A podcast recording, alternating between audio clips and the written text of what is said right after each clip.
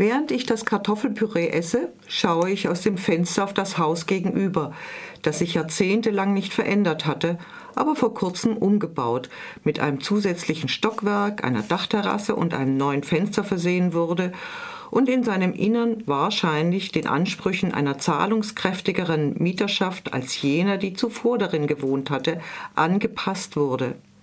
Die Fassade erstrahlt in frischem Gelb so hell und fröhlich, wie sie wohl niemals im letzten Jahrhundert äh, ausgesehen hatte.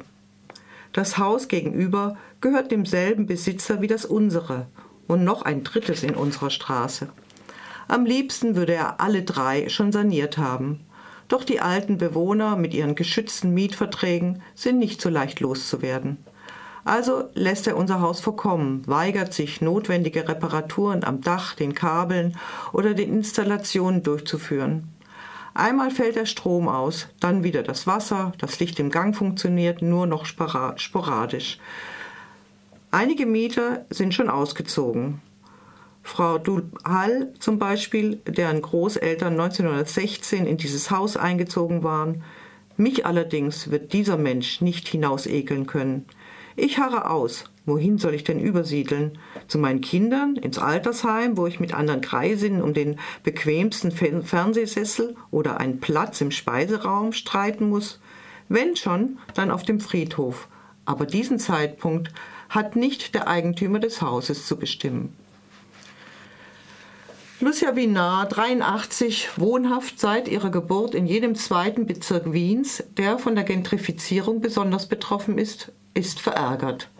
Noch immer rekonvaleszent wartet sie darauf, dass der Lieferservice mit dem schönen Namen Rollender Esstisch à la carte, mobiler Essservice mit Herz und sozialem Gewissen, ihr das bestellte Essen bringt. Nach mehreren vergeblichen Anrufen landet sie bei einer Dame vom Callcenter, die ihr auch nicht weiterhelfen kann. Sie im Gegenteil unverschämt damit bescheidet, doch Knäckebrot zu essen. Elisabeth heißt die Dame und Lucia, ehemalige Lehrerin, mit der zu ihren Aktivzeiten wohl nicht gut Kirschen essen war, beschließt, diese Elisabeth ausfindig zu machen, um sie zur Rede zu stellen. Auf ihrem Weg dorthin lernen wir die äußerst illustre Hausgemeinschaft der großen Mohrengasse kennen. In die Wohnung des netten Rentnerpaars, das ins Altersheim gezogen war, sind Obdachlose eingezogen. Lena, Branko, Mirko, Soran und Selim. Der Hauseigentümer Willi Neff, den Lucia noch als kleinen Jungen kannte, ist recht großzügig, hat alte Matratzen gebracht und kommt regelmäßig vorbei, um Wein und Wurstbrote zu bringen. Eine Musikanlage hat er den Obdachlosen zur Verfügung gestellt, doch die Kloanlage funktioniert schon lange nicht mehr, so dass die Bewohner genötigt sind, in die Kübel zu machen bzw. ihr Geschäft im Korridor zu erledigen. Weitere Wohnungen hat Häuserwilli mit Asylbewerbern und Punks belegt. In deren Gefolge sind auch die Korridore mit Obdachlosen besiedelt worden, die lieber im Haus Platte machen als draußen. Lucia, die der Autor mit viel Humor, Lebensweisheit und einer gehörigen Portion Zynismus ausgestattet hat, ist entschlossen, sich nicht vertreiben zu lassen von dem unerträglichen Gestank und dem ohrenbetörenden Lärm der nächtlichen Partys. Zitat Als unsere Straße mit Hakenkreuzen beflaggt wurde, war ich fünf Jahre alt. Als die letzten Juden unseres Viertels deportiert wurden, war ich neun. Als die ersten Bomben fielen, war ich zehn. Als der Kampf um Wien tobte, war ich zwölf. Als Österreich wieder frei wurde, war ich 22. Als die ersten Gastarbeiter in unserem Land kamen, war ich 33. Dann wiederholte sich manches, was ich von früher kannte. Irgendwann kamen sogar die orthodoxen Juden wieder in unsere Straße. Einen Verbündeten findet sie in Moritz, einem androgynen jungen Mann, Mitglied im Verein Straßennamen gegen den Rassismus, der die große Mohrengasse politisch korrekt in große Möhrengasse umtaufen lassen will.